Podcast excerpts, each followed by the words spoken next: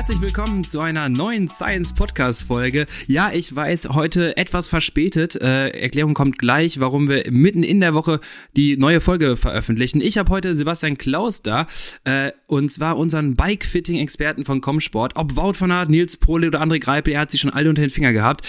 Willkommen, Sebastian Klaus. Äh, wir werden heute über Bike-Fitting sprechen. Schön, dass du da bist. Hallo, Lukas. Richtig Bock auf jeden Fall. Ähm, nein, nein, ich habe schon Lust. Sehr gut. Okay, äh, kurze Erklärung vorweg. Einmal, ähm, die treuen Fans werden sicherlich wissen, die werden es bemerkt haben, letzten Samstag fehlte die Folge. Ähm, ich reiße es ganz kurz an. Lennart hatte Stromausfall auf Mallorca und ich lag noch mit äh, einer ziemlich gebrochenen Stimme und Erkältung flach und da dachten wir, komm, wir schieben jetzt auf nächste Woche. Und dann haben wir noch einen Experten Anfang der Woche da. Das war uns doch äh, wirklich, spielt uns in die Karten. Deswegen die Folge Anfang der Woche und nicht am Wochenende. Ähm, wir haben, wir haben treue Fans, Sepp, ähm, die haben uns am Samstag geschrieben, wo bleibt denn die Folge? Samstagmittag. Die kommen Samstagmorgen immer raus und mittags kamen die Nachrichten, wo bleibt die Folge? Ja. also ich kenne euch beide ja schon etwas länger, aber ich muss zugeben, ich bin nicht der große Podcast-Hörer und deshalb. Äh, Ist es dir nicht aufgefallen? Ist es mir nicht aufgefallen. Ne? Oh, okay, gut. also, shame on me. ist gar kein Problem. Okay, aber dafür umso schöner, dass du heute da bist, denn wir wollen heute über Bikefitting sprechen. Ähm, du hast meine Position auch vor ein paar Wochen gefittet. Ich kann dir erstmal rückmelden gerade, hier, wo wir sitzen. Ähm, Katastrophe. Nein, Spaß. ich bin sehr zufrieden, war richtig gut. Ähm, du hast echt nochmal ein bisschen was rausgeholt. Was genau, das können wir gleich nochmal besprechen. Ähm, aber erstmal, bevor wir jetzt gleich in die spezifischen Fragen gehen. Hol uns noch ein bisschen ab. Wo kommst du eigentlich her? Was hast du für eine Ausbildung, für ein Studium? Was hast du denn gemacht? Wie bist du denn da hingekommen? Jetzt mal, ne, bitte nicht eine halbe Stunde, aber jetzt mal grob angerissen. Wie kommt man denn dahin, irgendwann der Bikefitter äh, des Vertrauens in Köln zu werden? Ja, das ist eine gute Frage, Lukas. Ähm, das war auf jeden Fall erstmal nicht Ziel der ganzen Übung, nur ne? Bike, Bikefitter zu werden. ähm, ich denke, die Geschichte von Comsport, einige werden es schon kennen. Wir haben damals, äh, 2008 haben wir Comsport gegründet in Köln, damals mit Oliver Elsenbach noch zusammen. Das kann man auch so stehen lassen. Mittlerweile sind wir in zwei getrennten Unternehmen. Ähm, ich bin weiterhin bei Comsport Inhaber und äh, habe in meinem Team ein Institut für orthopädische Bewegungsanalysen, Bikefitting und auch mit Science und dir natürlich Leistungsdiagnostik. Ja, stimmt. Ne? Sehr schön. Ähm, ich komme aus dem Sportstudium, ähm, habe Zeit meines Lebens allerdings schon im Radladen gearbeitet, schon immer mit äh, dem Thema Rad zu tun gehabt, auch leidenschaftlich. Ähm, damals, wenn man Radsport betrieben hat, war es halt recht teuer, muss man fairerweise sagen. Also musste man halt schon schauen, wo kriegt man das Material her. Mhm. Am besten geht man direkt an die Quelle und arbeitet im Radladen. Ah, das war der Hintergrund? Das war der Hintergrund. Schlau. ja, ja, ist schlau, ne? Chef und krieg EK. So ungefähr, ne? Und äh, natürlich ist da auch einfach äh, diese Leidenschaft des Radfahrens, hat sich da alles wieder gespiegelt, dann damals im Job als Nebending. Äh, und ich muss zugeben, eigentlich wollte ich Industriedesigner werden und Industriedesign studieren. Ja. Okay, ja. Leider hat es an der Mappe gescheitert. Nee, zum Glück für alle, die jetzt hier sich einstellen lassen können. Das stimmt, so kann man es da vielleicht sagen. Also ne, zum Glück hat es dann einen anderen Weg genommen ja. und bin dann ins Sportstudium gerutscht, auch über Freunde und Bekannte, die meinten, ne, das wäre was für mich. Und ja, das war dann auch was für mich. Und das, äh, das Sportstudium haben wir quasi dazu benutzt, ähm, erste Basics zu lernen. Du mhm. kennst es ja auch. Ja. Ne? Definitiv.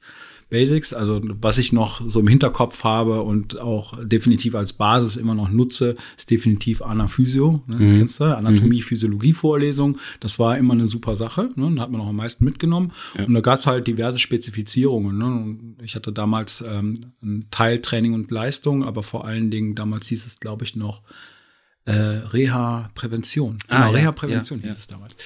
Genau. Ne? Und ähm, aber auch da Zeit meines Studiums habe ich damals schon in den Anfängen von äh, Comsport gearbeitet. Nämlich war das war damals Wallenborn. Mhm, ja. Damals hatte der Oliver Elsenbach hatte bei Wallenborn Leistungsdiagnostik-Etage gegründet und da habe ich schon immer als ähm, als Aushilfe gearbeitet, ne, in der Leistungsdiagnostik, mhm. das war ganz spannend und daraus ist dann irgendwann Comsport entstanden. Ne? Okay. Und dieses Comsport quasi, da meine Diplomarbeit auch drin geschrieben in, wie war nochmal das Thema? Ja, jetzt Orthopädische Einlagenversorgung im Radsport. Ah, richtig. Spannend. Ja, genau. Und ja, daraus ist dann quasi das geworden, was wir heute sind. Das ist jetzt knapp 15 Jahre her. Wir hatten damals eine ganz große Chance und die Möglichkeiten, halt mit eigentlich fast allen deutschen Profi- und Nachwuchsteams zu arbeiten und konnten uns da eigentlich austoben, weil das Thema Bikefitting vor 15 Jahren war ja non-existent. Ja, man kannte mhm, so ein ja. bisschen Knielot und dann gab's halt so ein blaues Buch, ne? Ja, ja. Das kennst du auch noch. Ne? Da gab es damals äh, Biomechanik und Physiologie, glaube ich, im Radsport hieß das, meine ich. Ne? Oder Physik und Biomechanik im Radsport. Danach haben auch so ziemlich alle gearbeitet und das war ganz schnell klar, dass das definitiv kein Standardwerk mehr sein kann. Ja. Das passte halt überhaupt nicht mit dem überein.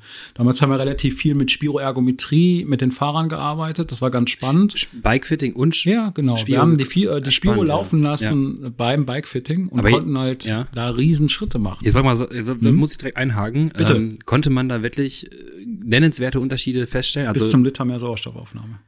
Das ist spannend. Das ist richtig spannend. Ja. Damals hatten wir natürlich das große Glück, muss man dazu sagen, die damaligen Fahrer, auch wenn sie sagten, sie fuhren alles schon sehr, sehr gut auf ihren mhm. Rädern, waren alle zufrieden, saßen aus heutiger Sicht natürlich Hane, Hanebüchen schlecht auf den Rädern. Ne? Viel zu lang, viel zu überstreckt, ne? massive Probleme im oberen Hals-Nacken-Bereich, mhm. ne? in den ganzen Haltemuskulatur. Ganz kurz, bitte. Sag mir mal bitte, welches Jahr sprechen wir gerade ungefähr? Welchen Zeitraum? Wo sind wir? 2008, 2009. Okay, ja. ne? Damals war Milram hier so ja, das deutsche ja. große Team. Ne? T-Mobile war so ein ne, quasi Grad Ausläufer. Genau, Ausläufer. Das, das, das flog gerade raus. Ähm, genau, ne, dann, dann Zeit, eine Zeit später, oder akut, Wiesenhof gab es mhm. damals halt auch noch. Ne? Damals waren so, so Fahrer wie Gerald Schiolek oder ja. ne, der Andi Stauf oder Linus Gerdemann, das waren alles noch Nachwuchsfahrer. ne? genau. Das war ganz witzig. Gerdemann mal mit seinem Babyface da. ja. Aber hat's ja auch zu was gebracht, ne? Ja, definitiv. Definitiv. Okay, und dann, äh, genau, da sagst du, ähm, also es da sagst du tendenziell nicht ideale Position, sagen wir mal, äh, zu lang und so weiter. Und dann habt ihr mhm. was verändert und dann konnt ihr das mit der Spiro auch Richtig. dann testen, dass es wirklich einen nennenswerten ja. Einfluss hat. Vor allen Dingen hast du einen, ne, einen Sofortvergleich gehabt, mhm. also vorher, nachher. Ne? Und das ist eine ganz spannende Sache und ja. so ein erster ausschlaggebender Punkt gewesen. Ich ärgere mich bis heute, muss ich zugeben, dass wir es niemals niedergeschrieben haben, ja, oder nie wirklich weiter. Die Daten gibt's nicht? Mehr? Nee. Oh. Ja. Ja, ja. Ja. Allerdings Ne? Du weißt Bescheid, da kann man noch einen riesen es gibt, es gibt noch Ideen. Es, gibt, also wenn jemand wirklich äh, Ideen braucht für Master- oder Bachelorarbeiten, meldet euch. Ich habe echt genug. ja, Nur leider keine Zeit dafür. Und wir sammeln auch mehr und mehr Daten. Ja. Äh, okay, sehr, sehr spannend. Ähm, ja. Okay, sehr, sehr interessante Historie auf jeden Fall. Und dann hast mhm. du gesagt, okay, Comsport hat sich daraus entwickelt. Äh, mittlerweile mhm. äh, Institut Bikefitting. Ähm, mhm. was, was macht ihr noch? Ähm, Wir machen viel in äh, Bewegungsanalysen, ja. ne, Statikanalysen, was aber auch immer wieder mit ins Bikefitting mhm. einfällt, aber auch natürlich für Alltagskunden, Patienten, die über Orthopäden, Osteopathen, Physios kommen. Mhm.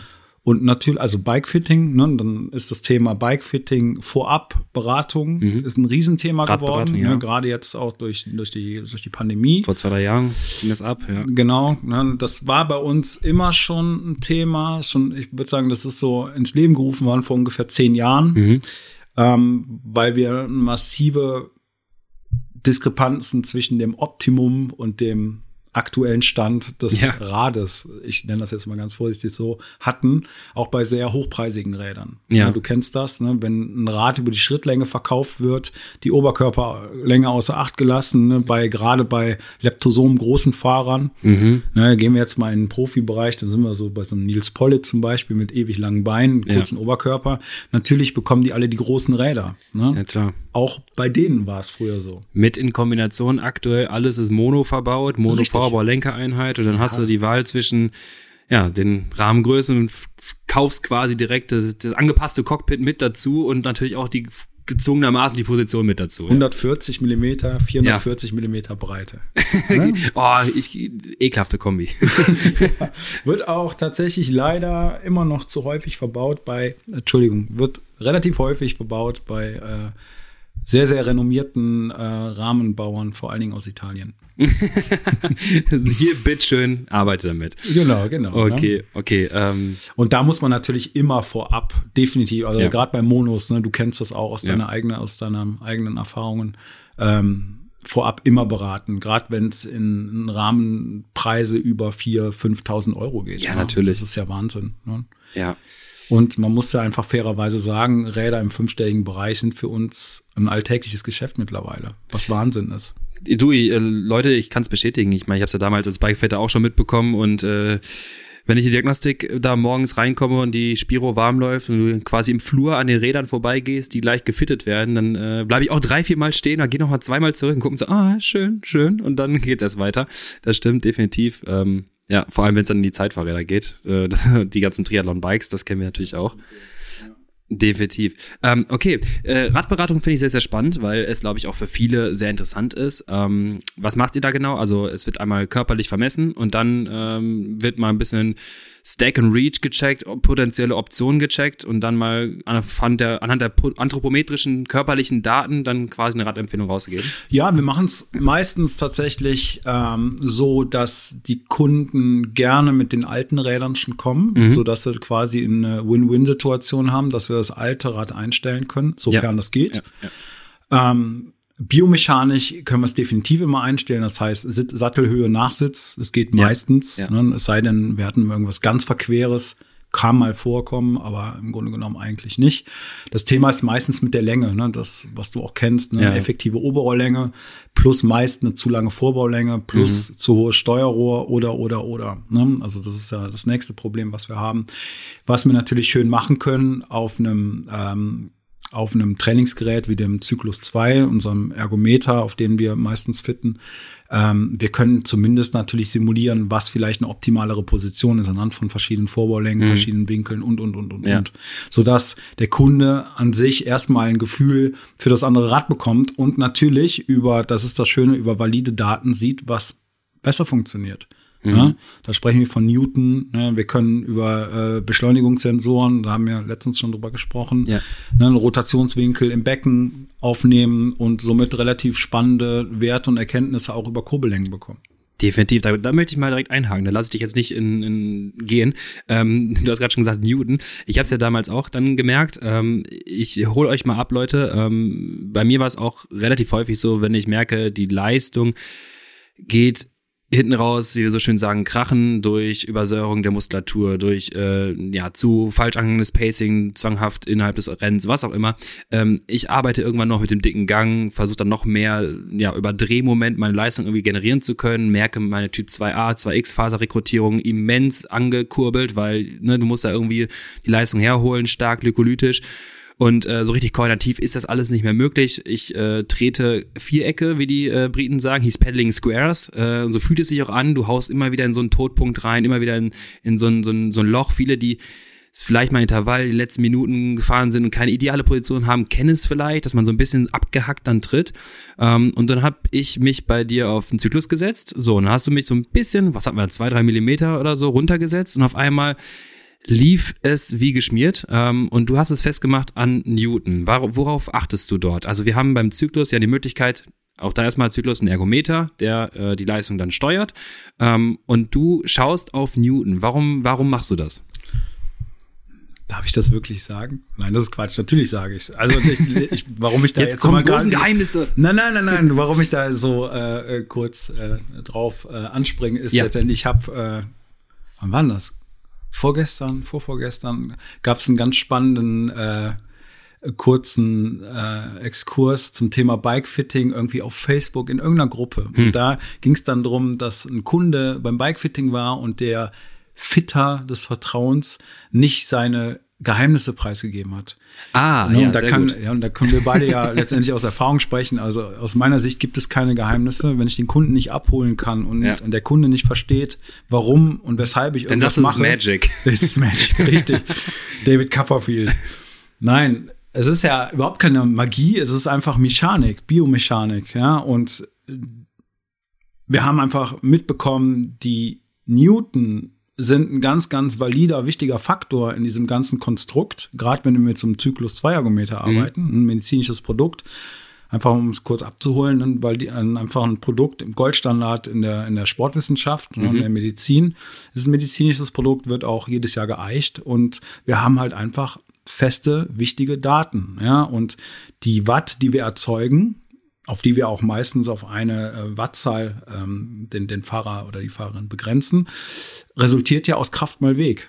Genau. Ja, die Kraft sind Newton, der Weg ist die Trittfrequenz. Ja, und was wollen wir haben? Kraft runtersetzen, Trittfrequenz hochbringen. Das ist das Geheimnis dahinter. Ja, und das kann man natürlich dann, du hast es mitbekommen, recht valide und sehr genau tatsächlich einmal über die Palpation im Becken oder halt über Beschleunigungssensoren wie Liomo, ne, wo wir mhm. relativ gerne arbeiten, oder von mir aus Satteldruckmessung ne, erfassen und dann verändern. Man muss es natürlich, die ganzen Daten, die du erhebst, muss interpretieren können. Ja? De ja, klar, definitiv. Also Leute, ähm, das heißt, ihr könnt 300 Watt einmal natürlich, äh, es wird jeder kennen, mit einer 70er Kadenz und einer 100er Kadenz äh, erreichen und das wiederum ändert natürlich auch die, das Drehmoment, was ihr erzeugt. Das heißt letztendlich, wenn du es schaffst, eine 300 Watt beispielsweise mit einem geringeren Drehmoment erzeugen zu können, würdest du weniger weniger, vor allem auch glykolytische Leistungsreserven freisetzen müssen für die gleiche, für die, für die gleiche Leistung, die du da erbringst. Das heißt, es ist tendenziell wünschenswerter, mit einer etwas höheren Kadenz fahren zu können. Ähm, auch, und das ist auch eine große Diskussion, wenn es Studien gibt, die natürlich dann zeigen können, dass wenn du eine geringere Kadenz fährst, tendenziell erstmal eine geringere Sauerstoffaufnahme hast.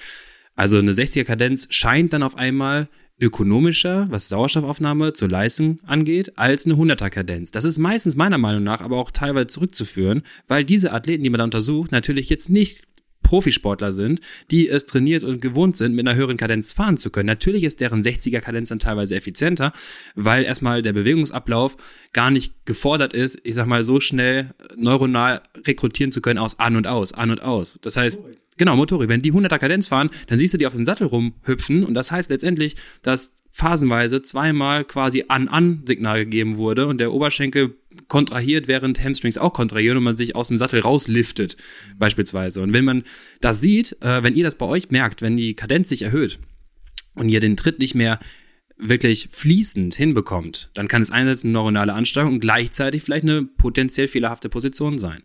Und dann ist natürlich schon die langsame Kadenz wieder effizienter, weil der Tritt gar nicht funktioniert. Und das ist die große Diskussion ja auch bei Bikefitting-Studien. Ähm, und wenn es dann möglich ist, schaltest du quasi die Leute frei, dass sie jetzt wieder fließend treten können. Richtig. Darum geht's ja im Endeffekt. Ne? Immer in Kumulation natürlich mit der, äh, mit der Kurbellänge. Das mhm. ist eine entscheidende Sache. Und man muss ja an, man muss ja im Grunde genommen viel weiter vorne anfangen. Ja, also das, was wir jetzt gerade besprechen, ist ja quasi die Quintessenz dessen, was am Ende letztendlich dann den Benefit bringt und uns vielleicht auch von der Konkurrenz abhebt. Mhm. Das ne, kann man ja auch so stehen lassen. Ähm, entscheidend ist halt vor allen Dingen am Anfang das Wissen über ähm, defizitäre Rotationsprobleme beim Fahrer, bei der Fahrerin. Ja, Gib also ein Beispiel. Ähm, zum Beispiel ähm, mal uns mal ein Szenario. Szenario, bestes Beispiel, ja. unser Lenny. Ja? Lenny. Lennart, ja. Attacke. Ne? Unser, unser, rechte, dem, unser linkes Holzbein. linkes Holzbein. Team linkes Holzbein, ja. ja linkes, er meinte eben noch ganz nett, äh, hätte er zwei rechte Beine, ne, würde er definitiv noch eine Etage höher fahren. okay. Kann sein, ja. Holzbein Lenny, also linkes Bein spielt nicht richtig mit. Genau, es ist einfach eine funktionelle Differenz in dem System. Ja, wir haben funktionell bei ihm eine, eine ähm, ein funktionell kürzeres Bein auf der linken Seite. Körper rotiert tendenziell nach rechts vorne. Ne? Mhm. Also wir haben eine Beckenrotation und einen Beckenschiefstand, was aber im Grunde genommen bei ungefähr 80 Prozent der Bevölkerung ist. Ne? Mhm, ne? Also ja. da gibt es auch Studien drum, was ganz interessant. Ne? Ungefähr 80 Prozent der Bevölkerung ist eher rechts rotiert, dann gibt es noch 20 links rotiert. Ich bin auch rechts, glaube ich. Ja, also erzähl weiter. Links rotiert. Ne? ja.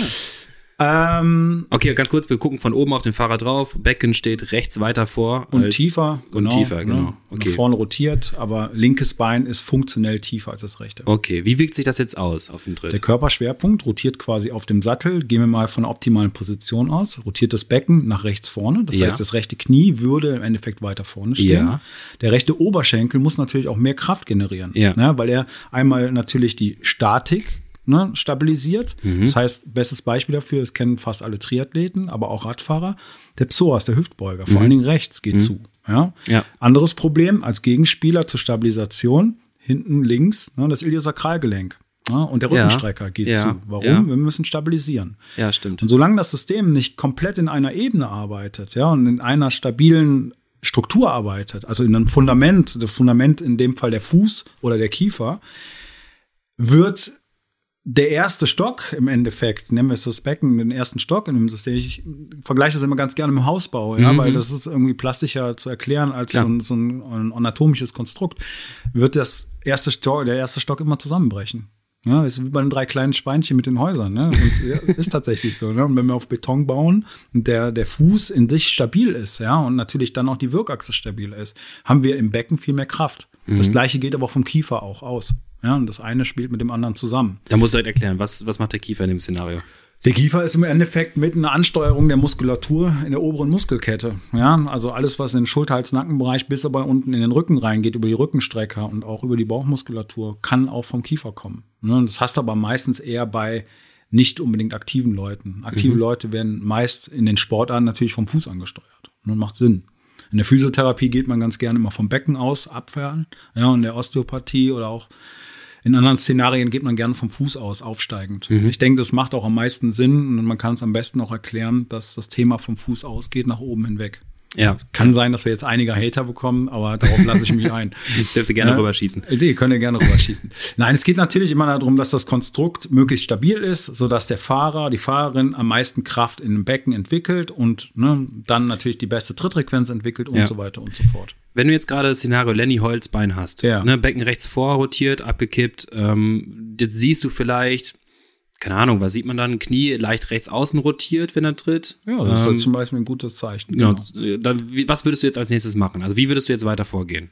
Also ich muss natürlich als allererstes mal schauen, ähm, dass ich diese Rotation am besten in irgendeiner Weise funktionell erstmal in den Griff bekomme. Ja, mhm. das, ist, das klingt jetzt erstmal ein bisschen äh, Hüfte brechen. Hüfte brechen zum Beispiel. Ne? Das Holzbein austauschen.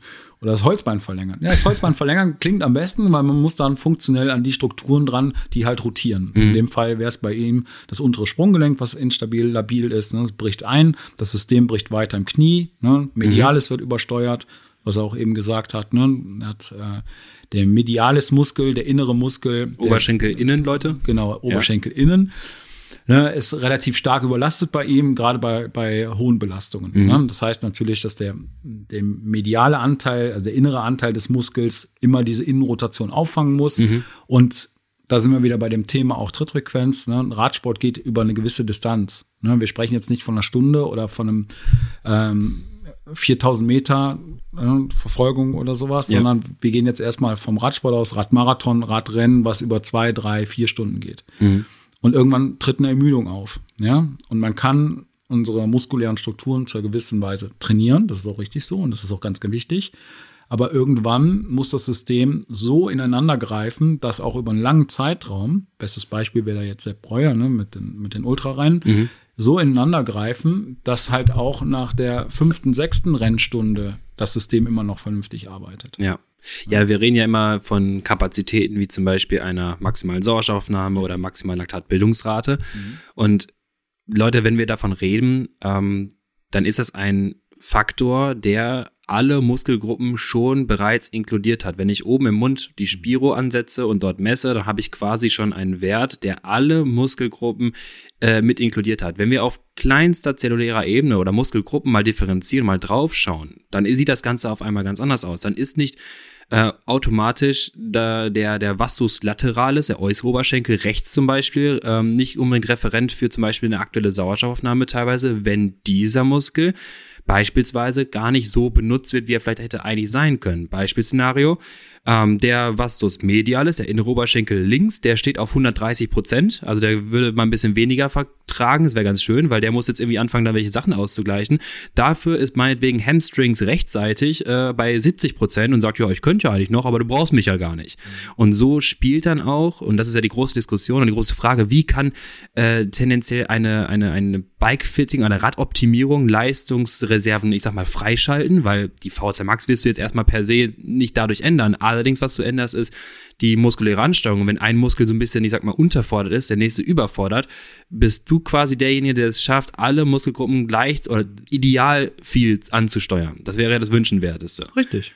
Genau. Das muss man definitiv so sagen. Ne? Und das eine bedingt ja. ja das andere. Genau. Ne? Ja. Also man kann den Körper ja sehr, sehr gut trainieren. Ne? Das äh, ist ja auch wissenschaftlich wirklich belegt. Das Problem ist halt, dass das Thema Bikefitting wissenschaftlich ja wirklich noch absolut in den Kinderschuhen steckt. Da macht ja, ja erstmal, das weißt du selber aus eigener Erfahrung, da macht ja jeder seine eigene Soße. Definitiv. Ja? Wir haben beide schon drüber gesprochen, wir wollen das Ganze auf ein anderes Level treiben, ne, mit Moxie, ne, wirklich mal eine Spiroergometrie am Muskel, ne, mhm. einfach mal zu zeigen, was kann man machen.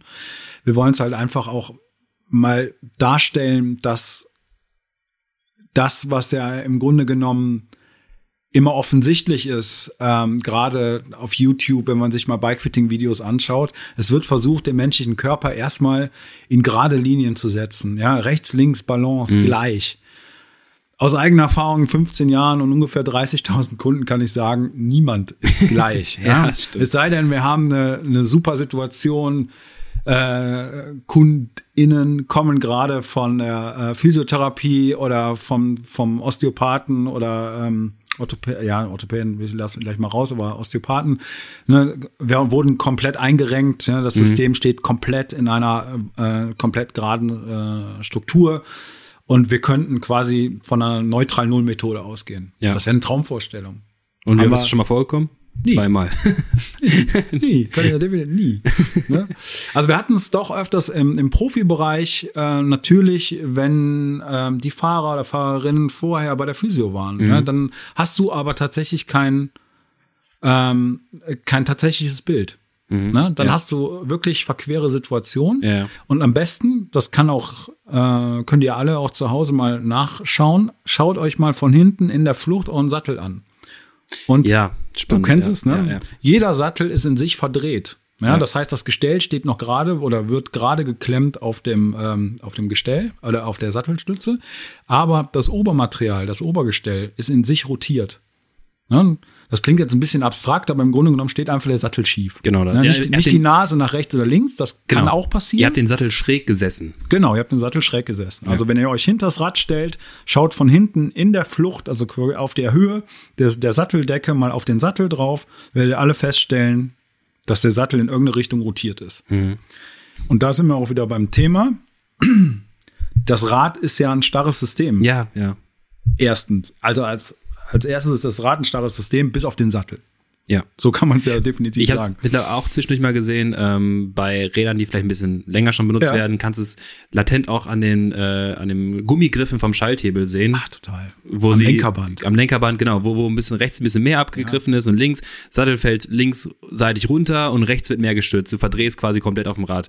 Und dann sagt der Kunde, guckst mal drauf und dann rotiert noch ein Knie fast Richtung Rahmen, Oberrohr mhm. schlägt fast rein und eigentlich dreht der ganze Athlet dann irgendwie so halb auf dem, auf dem Fahrrad, Richtig. auf einem starren Gerät. Vor allem dann, wenn wir nochmal uns das anschauen, auf einem äh, Ergometer, wo das Rad sich kaum bewegen kann, was die mhm. ganze Sache noch, äh, ja, noch extremer einfach auswirken lässt. Ja. Also woran man es auch noch ganz schön zu Hause sehen kann, ist letztendlich, wenn man sich die Schuhe mal äh, anschaut und die Cleats unter den Schuhen. Mhm. Ja, da wird man auch immer eine einseitige Mehrabnutzung ja. anschauen als die andere. Schau, schaut euch die Einlagen an. Ne?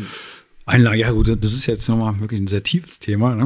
Und Zumindest, einfach die Schuhe an sich, ja. stellt euch die Schuhe mal auf den Boden und schaut von oben auf die Schuhe drauf. Ja, die stehen auch nicht komplett gerade.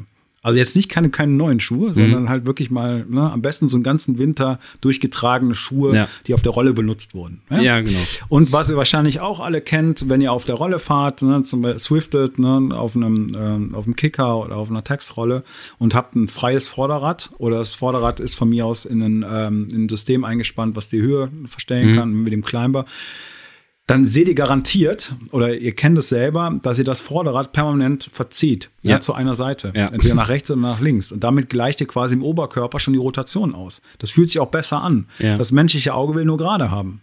Der ja, Körper ja. ist aber nicht gerade. Ja, das stimmt wirklich. Das merkst du auf der Straße halt nicht so, weil das ganze System halt sich bewegt. Problem. Ja, genau. Wenn jetzt nach links ein, links, dann kommst du nicht vorwärts. Ja. Ähm, nee, definitiv. Das merke ich bei mir auch. Oder fährst im Gegenverkehr. oder das. Äh, spätestens dann merkst du es. ähm, nee, ich merke da auch, dass ich latent immer leicht rüberziehe. Das, das da hast du recht. Ähm, dann lass uns doch mal äh, ein paar ähm, plakative oder tendenziell plakative Aussagen treffen. Ähm, Szenario, was jetzt auch viele sich vielleicht vorstellen können, was es gerade aktuell gerade der Stand ist, ähm, ganzen Winter auf der Rolle trainiert. Es passte soweit irgendwie einigermaßen jetzt nicht die großen Probleme, hin und wieder mal ein Sitzproblemchen oder so, aber jetzt nicht keine großen Knieschmerzen oder sonstiges. Eigentlich kam ich ganz gut zurecht. Jetzt gehe ich raus auf die Straße. Ähm, irgendwie fühlt sich das nicht ganz rund an. Ähm, zwei, zwei Thematiken, die wir jetzt abarbeiten wollen. Nummer eins, was kann ich vielleicht erstmal selber kontrollieren, potenziell auch optimieren, um mich so ein bisschen mal auszutesten, um mal zu schauen, ob der Straße, was da vielleicht, ähm, also wenn Szenario A, dann Lösung B. Und zweitens, woran merke ich, dass ich jetzt zum Experten muss? Fangen wir mal mit Szenario 1 an. Ich gehe raus auf die Straße. Ich kriege vielleicht sogar ein bisschen Knieschmerzen, vielleicht fühlt sich der Tritt auch nicht ganz rund an. Was sind so Eckdaten, die am häufigsten auftreten, wo du sagst, da könnte man so ein bisschen mal drauf schauen oder mal reinfühlen? Kann ich das vielleicht noch mal so ein bisschen umstrukturieren, das Thema? Klar. Weil wir haben eigentlich eher momentan die Problematik, dass die Leute auf der Straße keine Probleme haben, mhm. sondern auf der Rolle ja, oder auf dem Ergometer, weil wir nämlich äh, vom Straßentraining oder Mountainbike-Training oder Cross-Training gewohnt sind, dass wir quasi ähm, recht ähm, recht agil auf dem Rad arbeiten, mhm. egal ja. wie. Ne? Dann, dann fährst du mal freihändig auf dem Rad oder ne, dann drehst dich mal rum oder ja, ne, ja, stehst mal auf. Und auf der Rolle fahren wir ja doch alle sehr statisch. Ja. ja. Und das Problem ist, durch diese statische Haltung auf dem Rad bekommen wir Überlastungssymptome. Überlastungssymptome merkt man immer einseitig. Mhm. Ja, Überlastungssymptome klassisch bei uns ist letztendlich Knie. Mhm. Irgendeine Seite ist überlastet, Achillessehne. Ja. Taube Füße, Meistens einseitig, wenn die Schuhe zu eng sind, beidseits. Ne? Das ist so klassisch. Hände kribbeln. Hände kribbeln, richtig, genau. Das ist tatsächlich aber eher ein Problem, dass das Rad zu hoch und zu lang ist. Mhm. Ne? Das ist eine Überstreckung Trapezmuskel, also Halswirbelsäule ne? und die neuronale äh, Überlastung. Was wir häufig haben, ist unterer Rücken, Hamstrings mhm. zu. Ja? ja, ja. Und da wird es natürlich dann schon Zeit, dass man drüber schaut, ja, weil gerade auf der Rolle, man ist ähm, fernab von äußeren Einflüssen, ne, sondern man konzentriert sich im Grunde genommen Stunde, anderthalb oder bis zu drei Stunden eigentlich nur auf seinen eigenen Körper und merkt natürlich jede Kleinigkeit. Ja, mhm. und somit ist das natürlich viel isolierter als ein Straßentraining oder vielleicht sogar als ein Mountainbike, ein Crosstraining, ja, ne, weil ja. das natürlich von äußeren Einflüssen ständig äh, beflügelt wird, was auch gut ist. Ja? Deswegen muss man immer so ein bisschen vorsichtig sein, ähm, dass gerade auf der Rolle sollte man schon massiv auf seinen Körper hören und bei kleinsten Anlässen schon mal die Sitzposition selber leicht korrigieren. Ich mache das selber, wenn ich auf der Rolle fahre. Ja. Ne, ich habe auch wenig Zeit. Ähm, korrigiere ich den Sattel um ein, zwei Millimeter, je nach Tagesform. Ich wollte gerade sagen, ne, weil manche Athleten äh, schmeißen direkt äh, einen Zentimeter um sich. Gottes Willen. Ähm, genau, sag mal bitte, wie, wie fange ich an? Also ein, zwei Millimeter ja. mal hoch und runter ausprobieren. Genau schon ausprobieren. Ja, das ist ja im Grunde genommen sind das ja jetzt erstmal Faustformeln. Ne? Die Faustformel ne, für die Sattelhöhe kennt auch im Grunde genommen jeder. Entweder nimmt man diese Hygi-Methode, Schrittlänge mal 0,83 irgendwas. ja, sowas. Ja. Ne? sowas. ja. Wir kennen sie beide nicht. Das ist schon mal ein gutes Zeichen. Ähm, die funktioniert gar nicht. Was vielleicht ein ganz guter ähm, ganz gute, ganz guter Schritt für die erste Sattelhöhe ist, ist tatsächlich, man stellt sich auf das Pedal. Ja, man versucht eine Waagerechte zu bilden zwischen Pedal und Ferse, zwischen Ferse und Hüftkopf und von einem Hüftkopf quasi eine Waagerechte bilden, wieder in das andere einen anderen Hüftkopf, dass im Grunde genommen das Becken gerade auf dem Sattel zu stehen hat. Das muss ich normal sagen, weil ich glaube, manche jetzt gerade beim Radfahren ja. sich denken, what hat er gesagt? Ja, genau. Also gucken wir, von wo gucken wir drauf? Hinten oder Seite? Also im Grunde genommen gucken wir von oben runter. Von oben runter? Ja, also wir sitzen auf dem Rad, gucken ja. von oben runter und ne, stellen wir mir jetzt mal vor, dass das linke Bein strecken wir aus auf dem Pedal. Wir sind eingeklickt kann man von mir aus auch auf dem Trekkingrad oder sonstiges mhm. machen mit Flatpedal. Ne, wir stehen auf dem Pedal, so wie das Glied eingestellt. Ich gehe jetzt nicht auf die Gliedposition ein. Ne? Das machen Glied ist ein, machen wir sich kompliziert. Genau, genau. Eingeklickt. Dann versuchen wir den Fuß erstmal waagerecht zum Boden zu stellen. Das ist einfach. Also Ferse ein bisschen runterstrecken genau, wahrscheinlich. Ne, dass wir im Grunde genommen erstmal mehr oder weniger eine waagerechte ja. zum Boden haben. Ja. Und dann sollte im Grunde genommen das Bein ausgestreckt sein im mhm. unteren Todpunkt. Aber das Becken ist ganz wichtig. Das darf weder nach unten kippen ja. noch nach oben ausrotieren. Ja. Das ist jetzt ganz wichtig. Nach unten abkippen heißt, Sattel ist zu hoch. Ja. Macht Sinn. Ja? Klar. Nach oben aufrotieren heißt, Sattel ist zu niedrig. Ja, also wenn ihr jetzt, wenn ihr das jetzt gerade auf der Rolle zu Hause nachmacht und merkt, ihr müsst das Becken quasi mit nachdrücken und das Bein noch weiter rausstrecken, damit ihr irgendwie den Fuß waagerecht bekommt, dann ist es zu hoch, genau. Richtig. Und dann kann man natürlich schauen, wie viel ist das zu hoch. Ne? Mhm. Das ist ein subjektives Empfinden in dem Augenblick.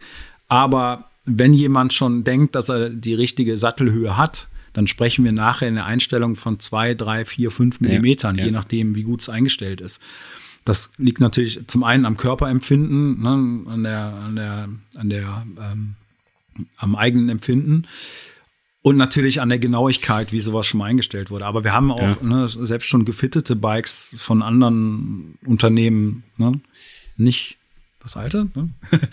sondern ähm, äh, tatsächlich gibt es dann eher so Ketten, nenne ich das mal. Da haben wir teilweise bis zu zwei, drei Zentimeter die Sattelhöhe verändert. Und das ist ich muss auch gerade zugeben, du sagst auch ein, zwei Millimeter, und da sehe ich mich aber auch selber schon in der Position, dass ich weiß, ich kenne jetzt meine Sattelhöhe und ich finde sie gut. Und ich weiß aber auch, dass ich schon einen Zentimeter anderthalb früher in der Vergangenheit höher saß, mich dann irgendwann hineingearbeitet äh, habe und mich dran gewöhnt habe, war nur dann aufmerksam, als ich bei einem, einer einzelnen Einheit auf dem TT-Bike, wo ich dachte, komm, ich mache noch ein bisschen hoch, danach schon ähm, eine leichte Entzündung in der Achillessehne hatte, nach zwei Stunden Radfahren, ähm, weil ich halt die ganze Zeit zu hoch saß und eigentlich nur quasi mit einem ausgestreckten Fuß und einer äh, viel zu hohen Spannung auf der Wade angefangen habe, meine Intervalle zu fahren und hat schon so leichte, sogar Flüssigkeit in der Achillessehne, nur wegen einer Session. Also ich weiß nicht, wie ich das geschafft habe, äh, aber zeigt auf jeden Fall, wie, wie drastisch hoch das war. Und genauso auch auf dem Straßenrad äh, und tendenziell immer Sitzprobleme und so weiter.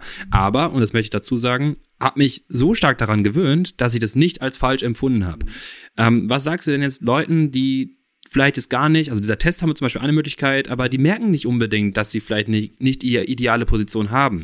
Ähm, kann man von außen draufschauen? Kann, können Sie jemand anders mal draufschauen lassen? Was sind so Indikatoren, die sagen, ey, äh, schau mal bitte, dass du zum Experten gehst? Also wenn man den Vorteil hat, dass man äh, zu zweit zu Hause ist, dann ist es natürlich eine, entweder eine WG oder mit Partner, Partnerin, ist es natürlich eine ganz schöne Sache, wenn man einfach, wenn der Partner, die Partnerin einfach von hinten drauf schaut, ja. auf das Becken mal beim Treten und sieht, ob das Becken rotiert oder möglichst stabil ist. Ja. Sagen wir mal bei ungefähr einer Trittfrequenz von 85 bis 90. Jetzt sind wir wieder bei dem Thema Motorik. Ja. Im Hobbysport sehen wir ganz häufig, dass ähm, Kunden, Kundinnen anfangen bei uns mit einer Trittfrequenz oder kommen an ne, nach einem Warmfahrprogramm, dass die mit einer Trittfrequenz von, sagen wir mal, maximal 90 Umdrehungen fahren. Mhm. Ne, Im ersten, im, im ersten Anschauen. Ja, und dann beginnt erst das Fitting. Und Ziel der ganzen Übung ist es eigentlich, dass Trittfrequenzen von 100, 105 Umdrehungen ohne weiteres äh, realisiert werden können. Und das ist so ein Aha-Effekt, ja, weil die meisten sich nie an so hohe Trittfrequenzen rangetraut haben, geschweige denn da überhaupt jemals hingekommen sind. Oder genau, auch ja? von der von der Bewegungsablauf in der Richtig. Lage sind. Wenn genau. du ständig in einen Todpunkt reintrittst, dann wird eine 105er schwierig sein. Als bestes Beispiel, oder wenn man zu niedrig sitzt, ja, ja und ständig Rotationen und äh, Scherkräfte entwickelt, dann sind natürlich diese hohen Trittfrequenzen nicht möglich. ja? ja? Da sind wir ja im Thema Motorik. Je genauer das System eingestellt ist ne, und je besser das System zusammenarbeitet, der Körper in sich, desto mehr Sauerstoffaufnahme haben wir, desto mehr Kraft haben wir. Also alles in allem fließt alles zusammen. Bestes Beispiel ist, ich sage dem Kunden eigentlich immer nach jeder Session, macht in zwei, drei, vier Fahrten oder nach zwei, drei, vier Fahrten macht man einen FDP-Test neu. Ja, mhm. Und dann haben wir ja definitiv valide Werte, dass einfach 20 bis 30 Watt mehr Leistung erzeugt wird. Die, damit kann ich nicht hausieren gehen und kann auch nicht versprechen, dass es definitiv der Fall sein wird bei jedem. Aber eine Effizienzsteigerung sollte das A und O bei dem ganzen System, ja, klar, beim Ganzen sein. Ne? Also Effizienzsteigerung ist das eine. Das andere ist natürlich Schmerzreduktion, beziehungsweise ne, Okay, also das natürlich, das auf jeden Fall. Wenn, wenn ich Knieschmerzen habe beim Radfahren äh, genau. und weiß nicht mehr weiter, ich habe schon ein paar ja. Sachen ausprobiert, dann lasse ich einen Experten drauf schauen. Macht Sinn. Ne? Und da muss ich einfach aus der Vergangenheit sagen, wir haben jetzt in Köln ein sehr gutes Netzwerk aus Osteopathen, Orthopäden, Physios, die selber Radsportler sind, sich dafür begeistern. Ne? Wir haben auch tatsächlich Urologen, ne? Fußspezialisten, sodass halt wirklich ein Schuh draus wird, muss man ja. sagen. Ähm, das, das ist praktisch, da kann man gut auch weiterleiten. Geh mal. Ja, vor allen Dingen, ne, dass wir eine möglichst kurze Kette haben mhm. ne, und uns auf Augenhöhe unterhalten. Das ist ja, ja ganz spannend, so, ne, dass die Kunden im Endeffekt äh, die beste Leistung erhalten, ne, weil immer wieder neu diagnostizieren und immer wieder neue Fehler suchen, macht ja keinen Sinn. Ja. Ne? Das ist ja relativ klar. Und ähm, ja, ja. Okay, dann lass uns, verloren. Äh, mach nichts. Äh, ich, ja. ich schieße jetzt mit Fragen zu, damit bitte, äh, bitte. Was, was vielleicht die Leute zu Hause betrifft.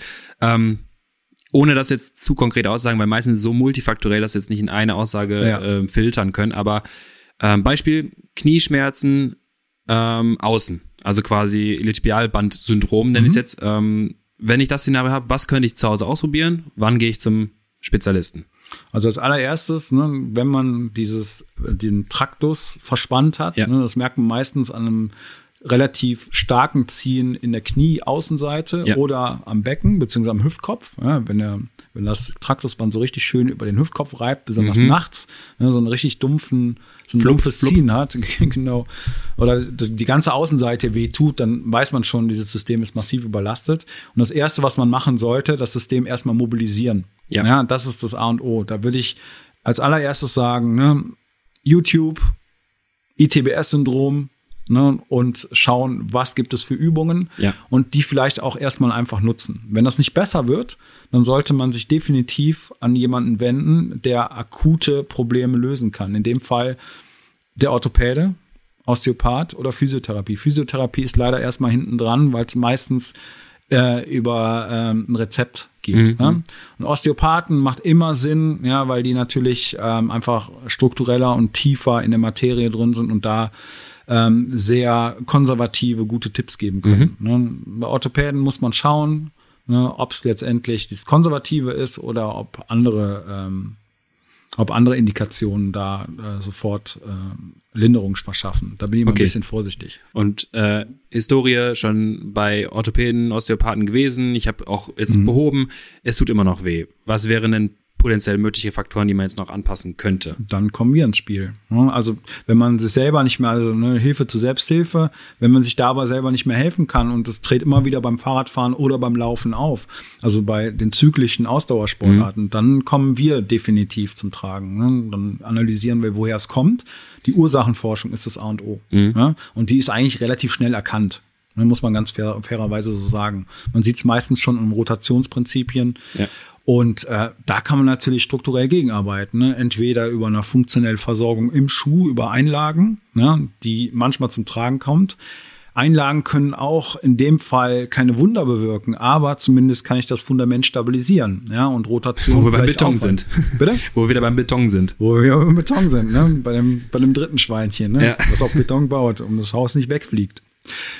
Ähm, oder natürlich auch die Sattelhöhe, ne? Mhm. weil das ist ein ganz klassischer Kompensator. Wenn die Sattelhöhe zum Beispiel zu tief ist ja, und wir kompensieren müssen, ja, das Knie muss irgendwo hin ja. in der Tretbewegung, in der Druckphase oder in der Zugphase in dem Fall, rotiert es meistens nach außen. Weg. Ja, genau. Ja, das kann aber auch viel mit Gliedbreite zu tun haben, Q-Faktor und so weiter und so fort. Ja, ja. Stabilität der Sohlen. Für all diejenigen, die sich jetzt gerade noch nicht so richtig abgeholt fühlen, schreibt uns gerne mal mit dem äh, Übertitel Thema Bikefitting. Also gerne bei Instagram mit dem Titel Bikefitting, weil können wir es besser sortieren. Alle Fragen, die ihr zum, zum, zum Thema spezifisch habt, äh, die euch jetzt die ganze Zeit schon interessiert hatten, ähm, also schreibt oben Thema Bikefitting Feedback und dann die Frage an Sepp. Äh, ich habe, äh, wir haben vorhin beschlossen, der war nicht zum letzten Mal heute hier. Ähm, das heißt, wir werden in Zukunft nochmal eine Folge spezifischer machen, vielleicht Richtung Frühjahr, äh, spätere Frühjahr und Sommer, wo wir all eure Fragen dann beantworten können. Deswegen schreibt uns mal gerne eure Fragen. Thema Bikefitting, was genau ihr fragen wollt und dann beschießen wir nächstes Mal Sepp mal mit euren spezifischen Fragen. Äh, dann können wir nochmal eine gesonderte Folge machen. Ähm, weil ich auch weiß, dass dieses Szenario häufiger auftritt, ähm, taube, also nicht von mir, aber von äh, schon von vielen anderen gehört, taube Füße. Mhm. Welche möglichen Baustellen könnten es sein? Rotation, Überkompensation des Körpers. Ne? Das wird zum Beispiel, nennen wir Lenny Holzbein wieder. Lenny Holzbein. Ne? Bei ihm wäre es ganz klassisch so, dass der rechte Fuß einschläft, weil der ganze Körperschwerpunkt ne, mhm. nach rechts rotiert. Schwerpunkt kippt nach rechts, Belastung rechts größer. Also ist der Impact auf, das, auf den Fuß ne, mechanisch auch deutlich größer. Die ganze Statik wird vom rechten Fuß aufgehalten bei ihm, ne? also wird irgendwann der Fuß taub. Ja? Mhm. Sei es durch eine falsche Gliedeinstellung, sei es durch eine zu weiche Außensohle des Schuhs. Ganz großer Fehler übrigens. Gebt lieber ein bisschen mehr Geld für einen guten Schuh aus. Gebt ruhig mal 300 Euro für einen Schuh aus, dafür habt ihr eine steife Carbonsohle. Und unser Fuß ist definitiv nicht fürs Radfahren gemacht, sondern eigentlich als allererstes mal fürs Laufen mhm. und als Dämpfer. Mhm. Ja? Also müssen wir diesen Dämpfer im besten Falle komplett aufhebeln oder auslocken, mhm. ja, über Mountainbike halt ein Lockout reinschießen, damit das System nicht mehr arbeiten muss. Ja? Wenn der Fuß in sich stabil ist, in der neutralen Stellung steht, dann wird das Knie auch das machen, was es soll, nämlich gerade laufen in der zyklischen Bewegung. Ja, das gleiche macht dann das Becken. Ja, und ich kann. Wenn die Höhe passt. Wenn die Höhe passt, genau. ähm, von meiner Erfahrung kann ich sagen, auch 300 Euro Schuhe können die falsche Richtung gehen, wenn ihr den falschen Schuh wählt. Deswegen ja. auch da, ne, das ist jetzt, da kann man gar nicht, wenn dann direkt sagen, sondern das müsst ihr dann äh, von eurem Experten checken lassen. Ähm, bei mir hat's quasi meine Situation verschlimmbessert oder versch verschlimmschlimmert äh, mit, mit, meinem unpassenderen Schuh. Muss auch sagen, dass ich jetzt mich viel, viel wohler fühle, ähm, weil ich auch dachte, ja gut, ne, der Schuh sah geil aus.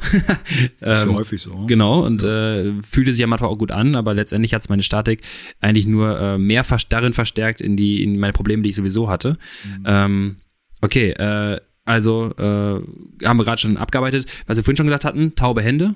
Was kann ich da machen?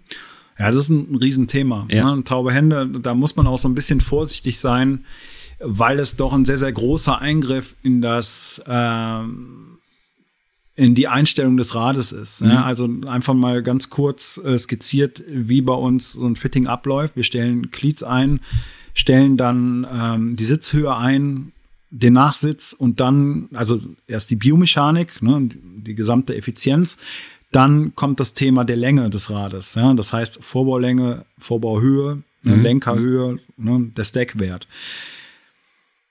Reach des Lenkers, Riesenthema, ne? gerade im Hobbybereich.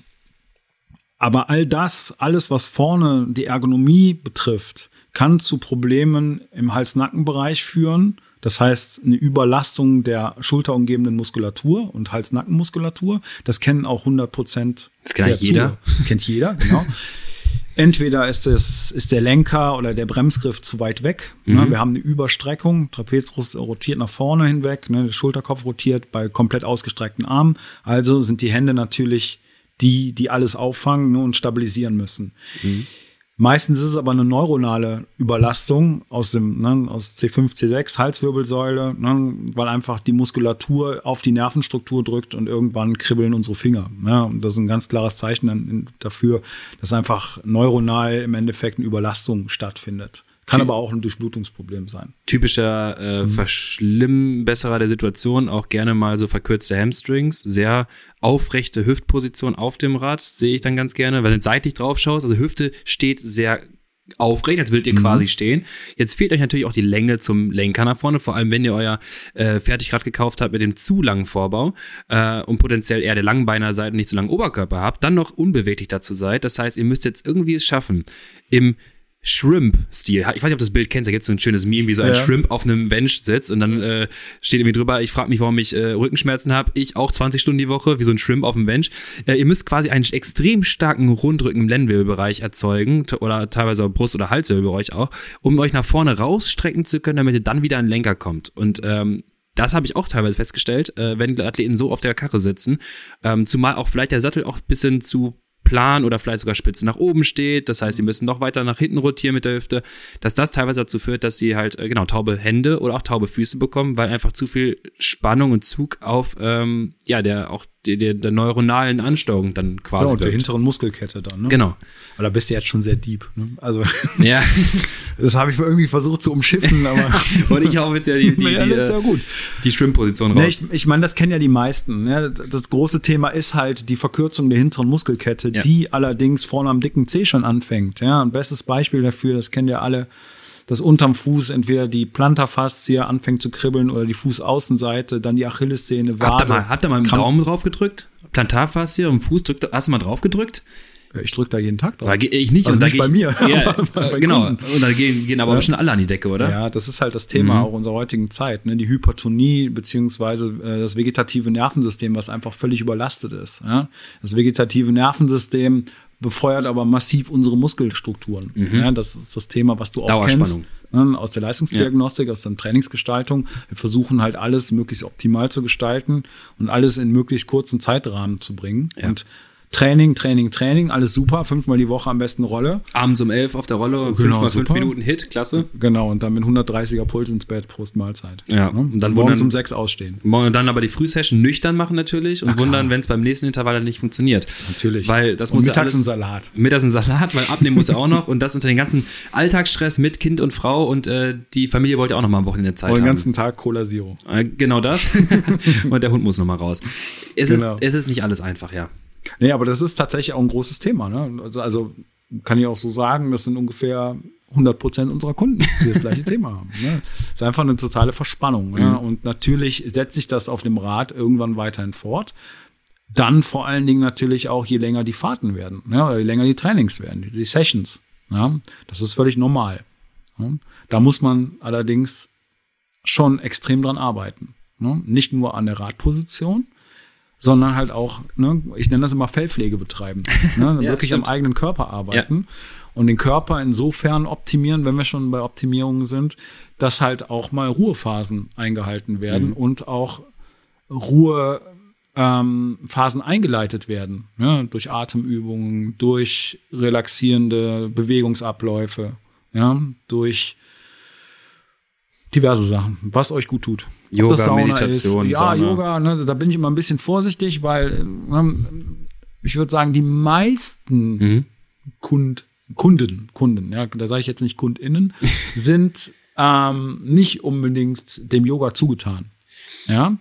Klar, definitiv. Es muss ja auch Spaß machen. Ja. Ne? Auch eine Regeneration sollte Spaß machen. Ja, und man kann ein vernünftiges, äh, entspanntes Stretching machen ohne dass das weh tut und ohne dass das eine zusätzliche Belastung ist. Ja? Man muss auch nicht eine Stunde lang oder anderthalb Stunden eine riesen Session machen, um möglichst flexibel zu werden. Ja? Es reicht auch, wenn du dich abends von mir aus bei einer schönen Serie, ne, die dir gefällt, oder beim Podcast äh, mal auf eine Matte legst und wirklich eins ganz sinnige, leichte Stretching-Übungen machst. Ja. ja. Und mobilisieren, durchbewegen. Ich ja. nenne das immer so ganz, so, ganz schön, so Bayern 3 Sportgymnastik, Morgengymnastik, kennst du? So Skifahrgymnastik. Ja, super. Ja. ja, das ist super. Durchbewegen. Dänisch, Gelenke durchbewegen. Dynamisches Dehnen, ja. durchbewegen, definitiv. Ähm, ob es den Namen Yoga trägt oder äh, was auch immer, ist letztendlich dann egal. Genau, du hast recht. Äh, wissen wir alle und alle, die jetzt gerade zuhören, werden sich wahrscheinlich wiederfinden. Ich sehe es auch bei mir. Ähm, mache ich auch zu wenig. Ähm, kannst mal äh, vergleichen, wie viele Stunden du auf dem Rad verbringst, die Muskulatur zu verkürzen und wie viel Invest du in der Woche dafür einsetzt, die Muskulatur auch wieder auf Länge zu bringen. Das steht ja nicht mehr ansatzweise im Verhältnis. Ähm, ich muss mal ganz kurz eingrätschen Bitte. da noch, weil das immer so ein Riesenthema ist von wegen, ja, fehlende Rumpfmuskulatur und so weiter mhm. und so fort. Das ist noch nicht mal das große Thema in dem, also jetzt speziell jetzt auch bei euch im Podcast, ne, in dem etwas leistungsbezogenen ähm, äh, Publikum, sondern das große Problem ist einfach, dass viel zu viel Belastung auf den Körper einwirkt, ja, und wir müssen definitiv regenerative Maßnahmen einleiten. Mhm. Ja, das ist auch das, was du täglich predigst. Ich krieg das ja mit, ne, wenn du Leute berätst. Die Ruhephasen sind unbedingt einzuhalten, ja, und die Ruhephasen heißt nicht arbeiten. Ja, sondern da, da, da habe ich den vollen Arbeitstag, da kann ich Ruhetag machen. ja, genau, genau. Ja, gut. Ne, das ist so, ne, sondern halt wirklich auch mal überlegen. Ne, also Kraft, Kraft und Schwimmen beim Triathlon, das ist der Ruhetag. Richtig, genau, genau. Ne, ich trainiere sieben Tage die Woche, super.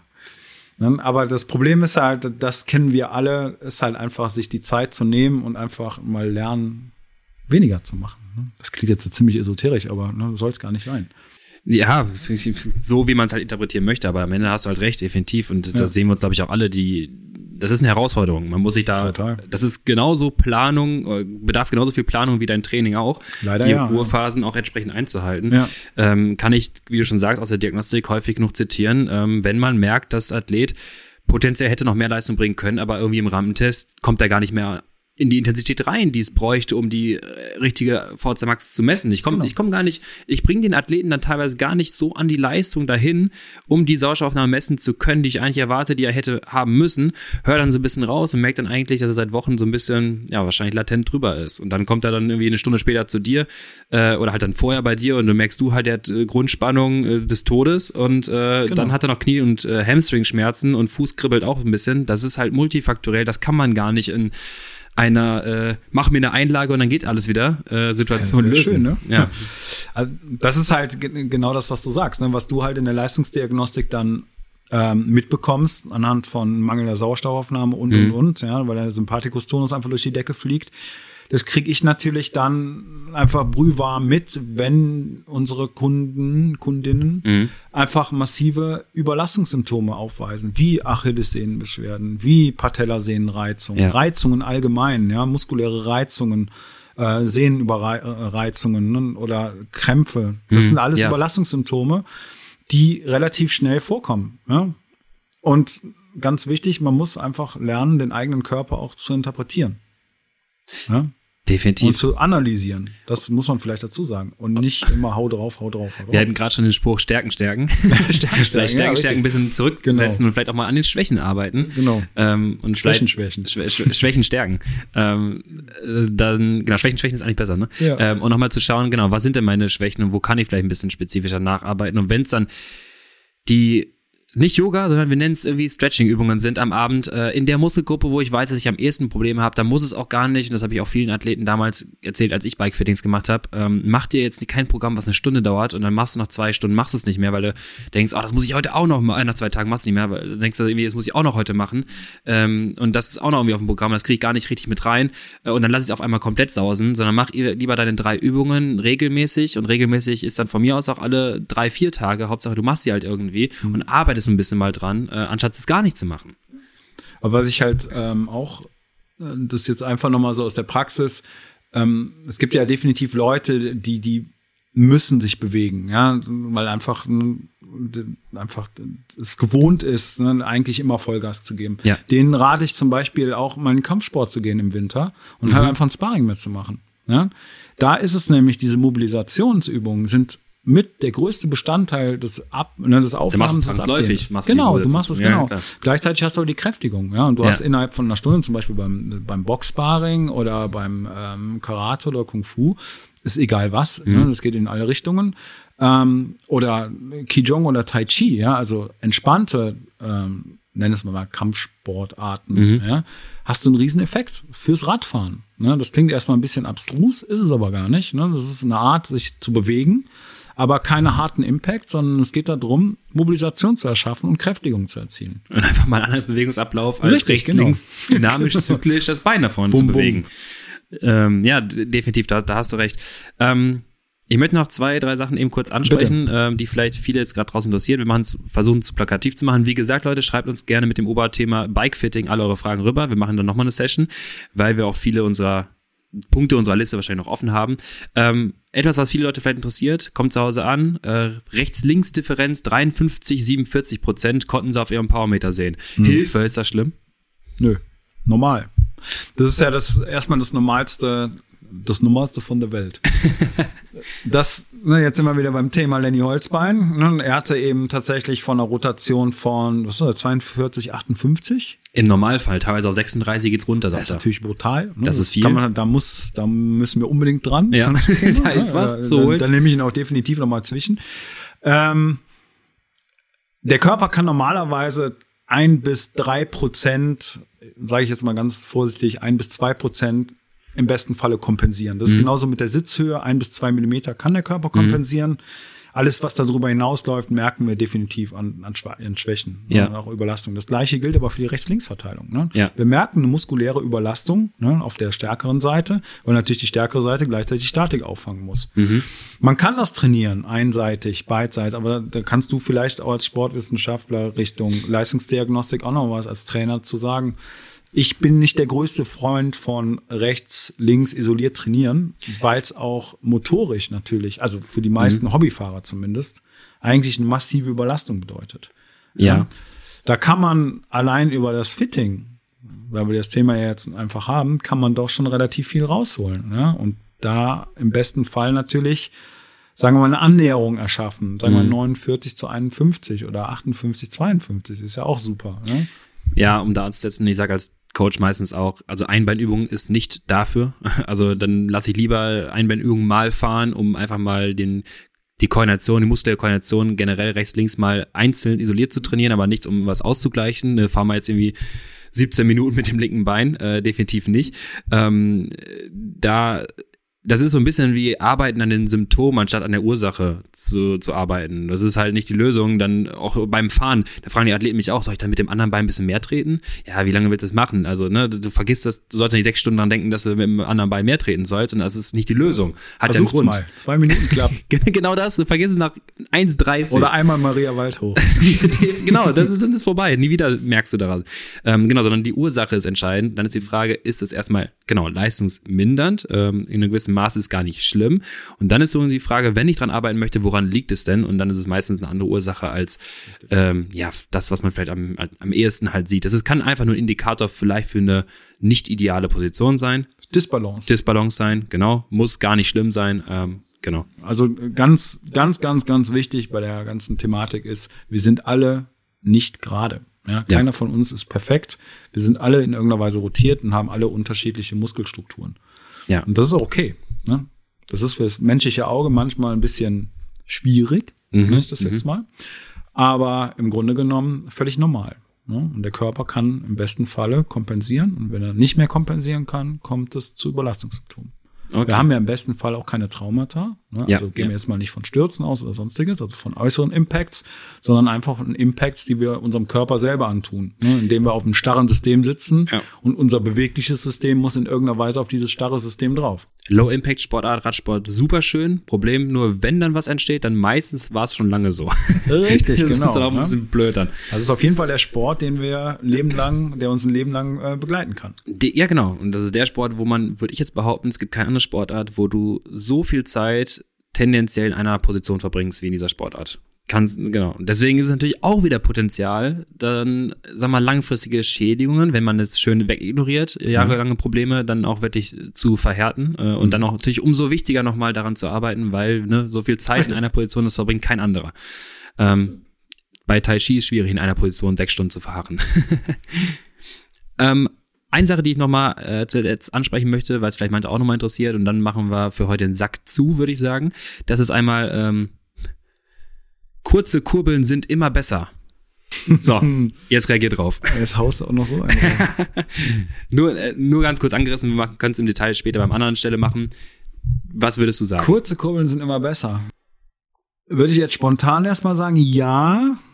Aber, das ist interessant. Aber ne, es, es, ist natürlich, ne, da spielt es ja auch wieder, wie du es eben schön gesagt hast, multifaktoriell. Ne? Ja. Es kommt immer drauf an, wovon gehen wir jetzt aus? Ja, bei einem Fahrer, uns bekannten Fahrer um die 1,90, ja, mit 165er Kurbeln, aber einer Schrittlänge von knapp einem Meter, würde ich sagen, ist eine kurze Kurbel nicht unbedingt immer ja. angebracht, wenn er schon bei 165 ist. Wobei ich da auch definitiv auf eine längere Kurbel gehen würde. Ja, da wären 170er oder 172 mhm. Definitiv auch ausreichen. Das könnte sogar eine 175er gut sein. Aber gehen wir jetzt mal von einem gespeckten Rad aus, ja, und nicht von einem kompletten Individualaufbau. Da sind wir ja meistens in der Bredouille, dass die Räder eigentlich im normalen Specking eine zu lange Kurbel haben. Das ist, da reden wir von zweieinhalb Millimetern. Ja. Also ne, von 175 auf 172. Ich wollte sagen, ich bin ein Meter, also bin ich jetzt nicht, aber das Szenario, ich bin 1,90 Meter, ich habe mir mein, ähm, mein Aero CFR geholt und habe mit 175er Kurbel dran mit dem 44, 44er Lenker. 175er Kurbel fühlt sich jetzt nicht gut an. Ähm, vielleicht, weiß ich nicht. Ähm, was wäre, was wäre denn, äh, woran könnte ich denn merken, dass vielleicht eine kürzere Kurbel für mich sinniger sein könnte? Hast du da vielleicht zwei, drei Hinweise? Wie du es ja auch kennst, ne, die, der, der erste äh, Indikator ist im Grunde genommen die Trittfrequenz. Ja. ja. Und dann muss man natürlich auch erstmal ganz vorsichtig sein, ähm, da einen rauszuhauen, bei einem 1,90 Fahrer zu sagen, okay, du brauchst eine kürzere Kurbel. Mhm. Weil natürlich auch gerade im Hobbybereich die meisten es gewohnt sind, eine eher niedrige Trittfrequenz zu fahren. Mhm. Also kommt erstmal eine größere Kurbel zumindest in den ersten anderthalb Stunden entgegen. Ja, klar. Ja, weil man schön die dicke Mühle treten Den kann. Hebel hat. Ne, schön 80 Umdrehungen und schön ja. auf Kraft fährt. Ja. Das ist auch alles okay. Ne? Nur, wie ich eben schon eingangs gesagt habe, Radsport geht halt über einen gewissen Zeitrahmen. Ne? Und da muss man immer schauen, wie lang fährt man seine Einheiten? Ja, geht es oder was was versucht man denn? Geht es in Richtung Marathon? Geht es mhm. Richtung Rundstreckenrennen? Oder oder oder. Ne? Und dann ist es natürlich dann immer relativ schwierig, da die Grenze zu ziehen. Aber im Endeffekt ist es so, ein Rennrad hat im, im besten Falle drei Sitzpositionen: ne? Oberlenker, Bremsgriff, äh, Unterlenker. Und Jubelposi? Bitte? Jubelposition? Jubelposition, richtig, Klar, genau. Du kannst die längste. Kurbel fahren. Das ist egal, ne? Da geht der Hüfte schön auf. Okay, gut, ja. Aber ein bestes, bestes Beispiel ist im Grunde im Unterlenker, wenn ja. man mal richtig schön auf Zug fährt. Da kommen die meisten ja gar nicht dran. Mhm. Ja? einfach weil sie sich selber im Becken schon komplett blockieren. Mhm. Wenn dann auch noch ein langer Hebel dazu kommt, ja, dann wird die Hüfte, der Hüftwinkel noch kleiner, mhm. gerade in der unteren Position, im oberen Todpunkt. Das heißt, wenn das Knie quasi im obersten Punkt ist, ja, oder der Fuß im obersten Punkt im Pedalzyklus. Auf 12 Uhr 12 Stellung. Uhr, genau, genau also 6 und 12 Uhr, die andere Seite. Dann haben wir das große Thema, dass letztendlich da die Hüfte nicht mehr frei arbeiten kann, muskulär es zu Überlastungen kommt, zu Rotationsproblemen, ne, und dann kann man definitiv auf eine kürzere Kurbel gehen. Ich kann das ganz schön darstellen, ne, anhand mit Beschleunigungssensoren, ja, wo man sieht letztendlich, dass die, das Becken sich ausrotiert. Wir können es aber auch wunderbar darstellen, indem ich über Palpation das Becken halt wirklich mal palpiere, ne, vom Fahrer, von der Fahrerin.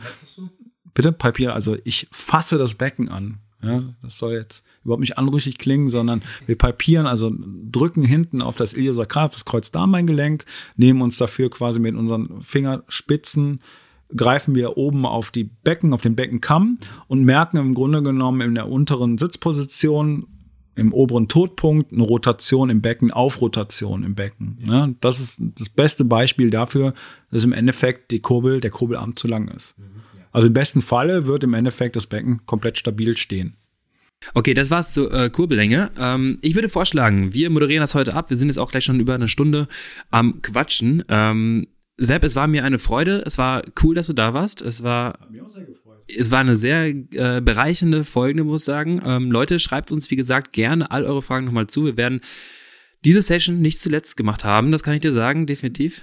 Das ist eine Drohung, ne? das ist eine Drohung, genau. Nein, nein, ähm, ich komme gern wieder. Ich komme gern wieder. Wir, wir, lassen dir nächstes Mal ein bisschen Vorlaufzeit, dann kannst du dich auf die Fragen dann vorbereiten, wenn äh, wir die alle zugeschickt bekommen haben. Und dann werden wir auch in Zukunft ein bisschen teilweise, wenn ihr das wollt, Leute, schreibt uns das mhm. gerne, ähm, bisschen nerdig abtauchen, äh, was technisch in der Lage ist, mittlerweile messbar gemacht zu werden ähm, oder vielleicht unsere Ideen, wie wir es mit Moxie integrieren könnten, ähm, also Moxie in das Bike-Fitting-Thema integrieren.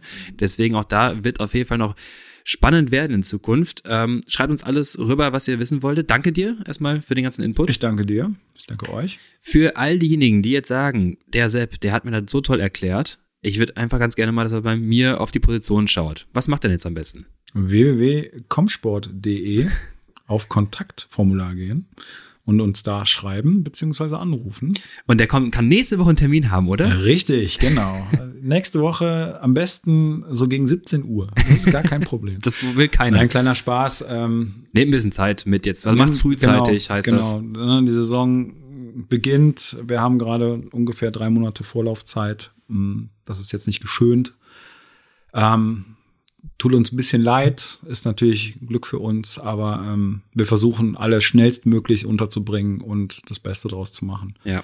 ähnlich, Glück, ähnlich wie bei dir, Lukas. Ähnlich in der Leistungsdiagnostik. Ich wollte auch gerade sagen, wenn ihr Glück habt, dann springt irgendwo mal ein Termin ab und da ist ein freier genau. Slot mal frei geworden, aber macht's lieber frühzeitig einen Termin buchen. Ähm, ihr werdet ihn eh wahrnehmen können, also gerade Thema Bikefitting, äh, Diagnostik sowieso äh, und dann ja werdet ihr äh, Termin E gebrauchen können. Also wenn ihr jetzt euch meldet, äh, zwei, drei Monate, dann geht's quasi in die heiße Phase, dann kriegt ihr nochmal eine, ein Feintuning auf dem Bike oder eine Diagnostik äh, für eure Saison, definitiv. Genau, bis dahin seid ihr so, so überlastet. Ne?